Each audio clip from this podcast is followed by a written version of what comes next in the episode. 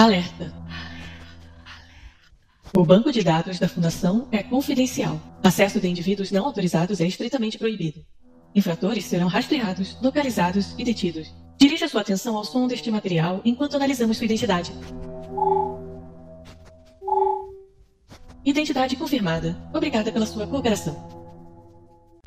Número do item: SCP-2814. Classe de objeto: Seguro. Procedimentos especiais de contenção. SCP-2814 deve ser contido em uma caixa forte de aço. O acesso à caixa requer a aprovação de dois funcionários nível 4 e um deles deve ser necessariamente o diretor da sede. SCP-2814 não deverá ser usado fora dos testes aprovados. A violação deste protocolo significa rescisão imediata. No caso de uma violação da contenção, SCP-2814-1 deve ser considerado uma ameaça a nível Keter e deverá ser eliminado tão rápido quanto possível nestas situações, de preferência mediante o uso de armas convencionais. Alertamos aos funcionários que o uso de incineração contra SCP-2814-1 é ineficaz. No caso de SCP-2814 ou SCP-2814-1 exibir propriedades metamórficas e ou armamento convencional se tornar ineficaz, funcionários devem consultar o documento 2814 de.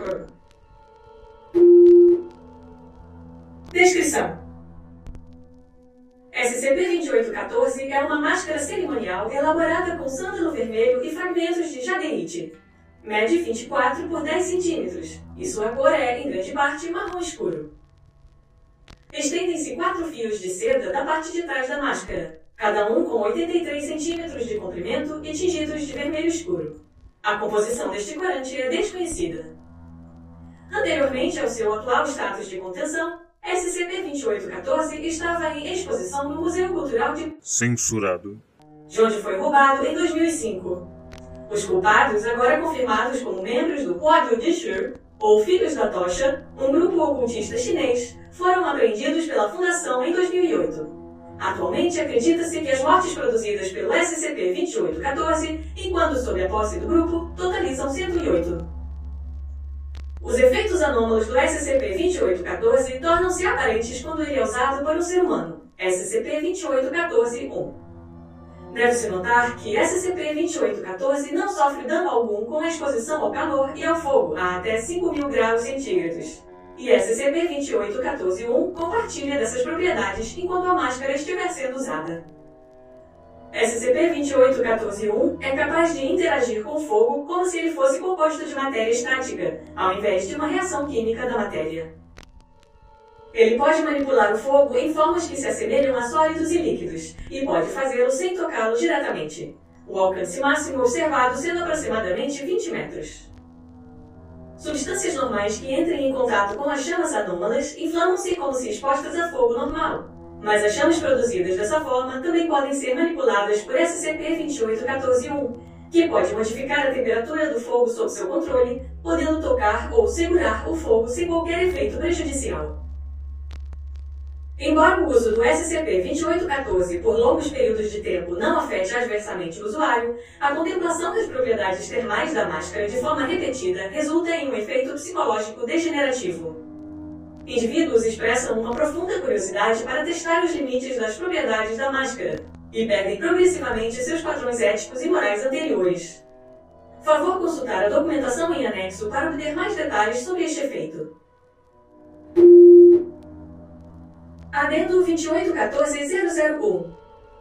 Durante a obtenção do SCP-2814, todos os membros do Ródio de Jur que foram encontrados, num total de cinco, cometeram suicídio. Um membro, identificado como Censurado, deixou uma nota evidentemente destinada à equipe de recuperação. Segue uma tradução do texto original em chinês. Não sei quem você é ou o que você pensa que entende. Ah, apenas escute. Destrua a máscara. Não a coloque. Não faça nada com ela. Apenas mate-a. Queimar não vai funcionar. Não, queimar não funciona. Você precisa. dados explorados. É, sim. Eu. Eu ajudei roubá-la. Sim, eu participei de todos aqueles assassinatos. Mas o que você sabe termina aí. Você. Você não sabe o que eu vi. O que aconteceu quando nosso líder a colocou. Ou oh, ainda o que aconteceria se eu não a tivesse arrancado dele. Nós amamos o nosso Pai radiante, mas não podemos ressuscitá-lo dessa forma. Não por meio do herege. Não. Não. Não. Adendo 2814002. Dr. Jack Garland, um antropólogo especializado em cultura e mitologia chinesa, determinou que SCP-2814 foi elaborado em antes de Cristo por que é associado ao mesmo grupo religioso extinto, no qual muitas das práticas do Código de Sher se baseiam. Acredita-se que tenha mantido relações tênues e frequentemente hostis com os outros membros do grupo. Dada sua considerável experiência com artefatos do Código de Sher, o Dr. Garland foi designado para supervisionar a avaliação e experimentação do SCP-2814. Para obter mais detalhes sobre o incidente resultante, siga para o trecho em anexo. Diário recuperado do Dr. Garland e documentação anexa. Primeiro registro. O Rotiditse tem estado ocupado. Depois de três anos voltando de mãos vazias, finalmente consegui obter esse maldito artefato. Acho que estou um pouco decepcionado porque ele é tosco e grosseiro. Talvez seja ilegítimo. De qualquer forma, ele foi criado pelo. Ele passou no teste do incinerador, então acho que pelo menos se qualifica como um de seus artefatos. Eu provavelmente deveria estar agradecido. Três anos sem achar nada então isso cai bem no meu colo. Bom, vamos ao trabalho. Basicamente, eu estabeleci que, além de não poder pegar fogo, a máscara não faz nada até que seja posta por alguém. É óbvio que amarrar uma relíquia mágica na minha cara não é uma ideia muito boa, mas os classe D que a gente botou para usar estão bem e não vamos conseguir progredir mais até que alguém a coloque. Esse alguém pode até ser eu, já que não tem ninguém mais com as mesmas qualificações, eu não quero que o Albert assuma esse risco. Afinal, ele ainda tem uma família. Segundo registro. Isso é muito intrigante. Eu tinha tido um vislumbre dos poderes da máscara quando os classe D usaram, mas eu não fazia ideia de como os efeitos são sofisticados. Liguei um bico de Bunsen para fazer os primeiros testes, e quando eu passei minha mão sobre a chama, ela desabou na minha palma como uma poça de água. Era morna, não quente assim, só morna, e parecia de verdade que eu estava segurando água. Derramei a água devagar da mão direita para a esquerda, então de volta para a direita. Nada vazou. Não pelo menos até que eu pensasse que, segundo a lógica, algo deveria ter vazado. E aí, aí aconteceu. O chão pegou fogo. Instintivamente eu me abaixei e recolhi a chama de volta para as minhas mãos, pensando que seria mais fácil segurá-la se ela fosse sólida. E aí ela se tornou sólida. Eu estava segurando uma esfera feita de fogo sólido. Talvez eu tenha dado menos crédito ao do que ele merecia. Que brinquedo notável ele criou. Mas não parece, de qualquer forma, que a máscara possa criar fogo gasoso. Quando eu tentei, a esfera nas minhas mãos estremeceu e explodiu em uma névoa fina. Talvez isso seja o mais próximo que ela possa chegar de um gás. Ou talvez isso seja intencional, talvez ele não quisesse que existisse um vapor de fogo invisível, ou talvez fosse apenas difícil demais. De qualquer forma, percebendo que a névoa provavelmente atearia fogo a sala inteira, eu a juntei de volta em minhas mãos e a devolvi ao queimador. Os truques que a máscara pode fazer são interessantes, mas eu não consigo ver o valor ritual disso. O culto nunca fez brinquedinhos. Ele sempre tinha um propósito maior. Espero que ela revele seu segredo sob circunstâncias mais específicas. Vou fazer uns testes de rotina com imolação humana amanhã. Terceiro registro. Ai, eu não entendo. Três cobaias oferecidas exatamente de acordo com os protocolos escritos no. Censurado. E nada, nada aconteceu. Será que essa droga é falsa? É só um tolo incompetente? Ah, não, não. Essa máscara tem, tem alguma coisa. Tem poder aqui, eu sei. Por que diabos ele não aparece? O que, que eu estou fazendo errado? Passei uma década trabalhando nesse projeto. Preciso entender como ela funciona. Minha carreira inteira na fundação me trouxe até aqui. Ah, eu não estou queimando eles da forma correta. Preciso queimá-los da maneira correta. Acredita-se que os próximos dois registros foram feitos após a terceira sessão de testes, mas antes da destruição da sede. Quarto registro. Deixa queimar o calor nadar. Quinto registro. Esfrias, poder seu alimento, para solamente se processar sola força, retraes no fogo de O terceiro olho queima enquanto olha para o Pai. O terceiro olho queima enquanto olha para o Pai. O terceiro olho queima enquanto olha para o Pai. O terceiro olho queima enquanto olha.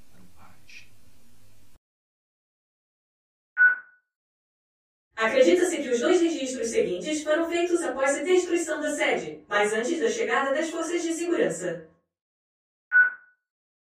Sexto registro. As moléculas e os pensamentos dessa instalação foram libertados no bruxuleio. Carne e aço retornaram igualmente ao calor iridescente e ao nosso Pai. Apenas uma alma permanece, um classe D, que eu encontrei agachado e tremendo em sua cela. Tão jovem. Ele chegou aqui pelo crime de se libertar de seu pai abusivo. Jeanne. Seu nome é Jeanne. Eu o trarei para seu verdadeiro pai e completarei sua libertação. Sétimo registro. Este registro foi escrito inteiramente em marcas de queimadura no verso do registro anterior. Não está claro como estas marcas foram feitas com tanta precisão. Jimmy e eu nos tornamos um só. Nossa carne transformada em luz, reverberando com canções para o Pai. Construções se desfazem com fogo. Puxei seu corpo para mim e nos perdemos no fogo da paixão. Então nossos corpos foram sublimados e restou apenas a paixão. Nós nos tornamos a chama gasosa. Somos uma fumaça espiralada, estendida para o Pai, e vamos respirar de seu corpo novamente. O contato com a sede 278, localização do Dr. Garland, foi perdido às 5 horas e 15 minutos da manhã, em de 2008. Reconhecimento aéreo estabeleceu contato com a sede aproximadamente 4 horas depois. Quando foram descobertas, as instalações tinham sido em grande parte demolidas. Análises posteriores indicaram que a destruição ocorreu mediante uma série de explosões.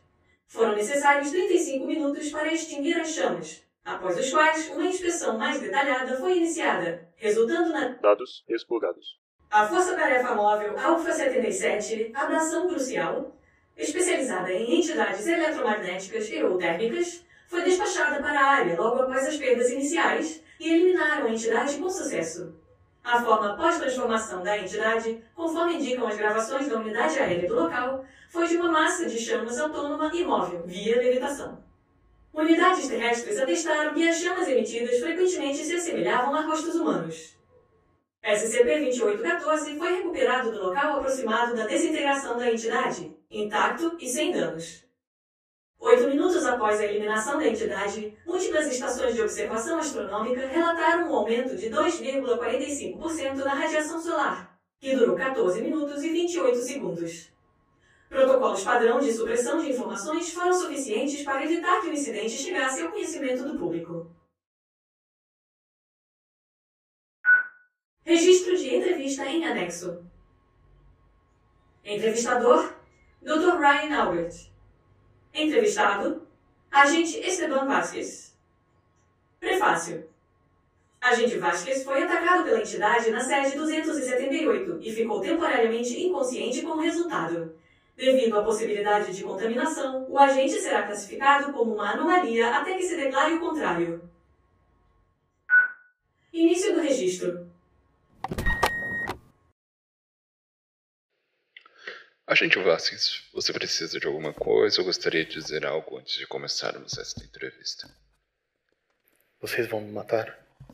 Não está nas nossas previsões. O supervisor redigiu uma liminar para preservar sua vida sob certas condições. Você está ciente da razão pela qual temos classificá-lo e tratá-lo como um humanoide anômalo? Ouça, estou. E você? Sinceramente, não. Eu só tenho relatório a posteriori do que aconteceu com você. Este depoimento está sendo para verificar a nossa decisão provisória de classificar você como anômalo. Então, eu tenho que dar testemunho apoiando sua decisão de me tratar como um SCP? Sendo franco, sim. Não podemos descartar a possibilidade de você se tornar algo como Garland. Olha, o Jack Garland era meu amigo. Eu conhecia ele há 10 anos. Ele trabalhou nos artefatos dos Filhos da Torcha desde o início. Eu preciso saber o que você viu.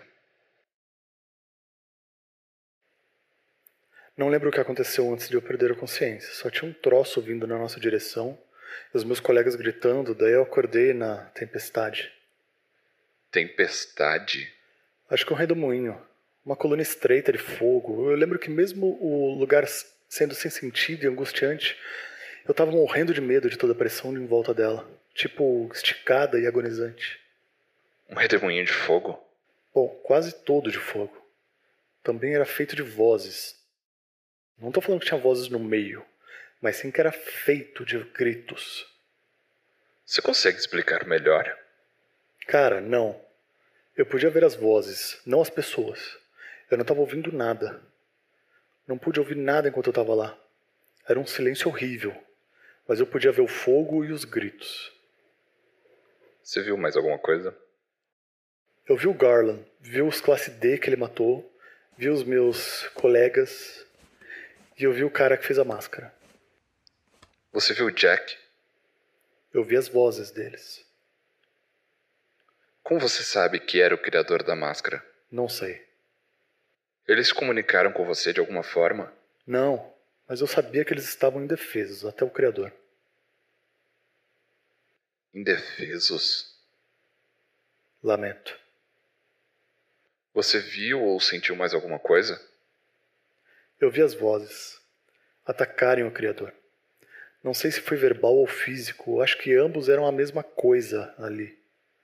Elas chamaram ele de herege e disseram algo sobre os irmãos do pai. Os irmãos do pai? Te juro que eu não sei nada disso aí que eles disseram. Você tem algo mais a adicionar? Qualquer coisa?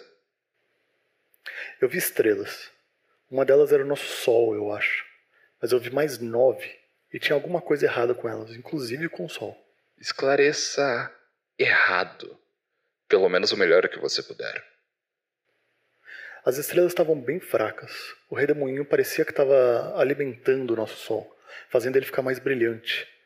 Mas as outras estrelas estavam tentando sugar um pouco da energia, eu acho. Elas estavam tentando roubar o redemoinho do nosso Sol. A gritaria ficava maior na medida em que as outras estrelas ficavam mais luminosas. Não mais alta. Bom, talvez fosse a mesma coisa, sei lá. Eu não sei mais nada. Fim do registro. Atualização. Embora o status anômalo do agente Vasquez em relação ao SCP-2814 não tenha sido totalmente avaliado, ele foi remanejado para um local não revelado por motivos de segurança.